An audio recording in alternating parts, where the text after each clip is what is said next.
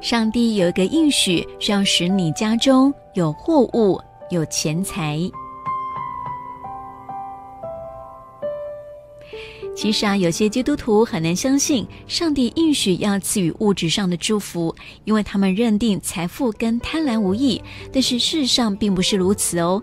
我们的天父就像所有慈爱的父母亲一样，他并不介意他的儿女家道丰富。不过要切记的是，财富只不过是丰盛生活其中的一个层面，丰盛的生活远远胜于货物。跟钱财，约翰曾经这么写道：“亲爱的兄弟啊，我愿你凡事兴盛，身体强壮，正如你的灵魂兴盛一样。”一个真正兴盛的人，会渴望生活中满有上帝的丰盛，而且他知道上帝赐福给他，是要让他也能够祝福别人。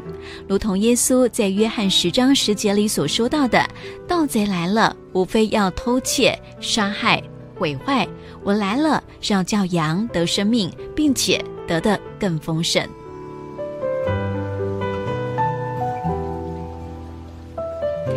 其实，我们的阿巴天父是希望我们在物质跟属灵生活上都凡事兴盛。他之所以欢欢喜喜的赐福给我们，是因为他生命的丰盛能够透过我们流通出去，所以你也能够使别人蒙福哦。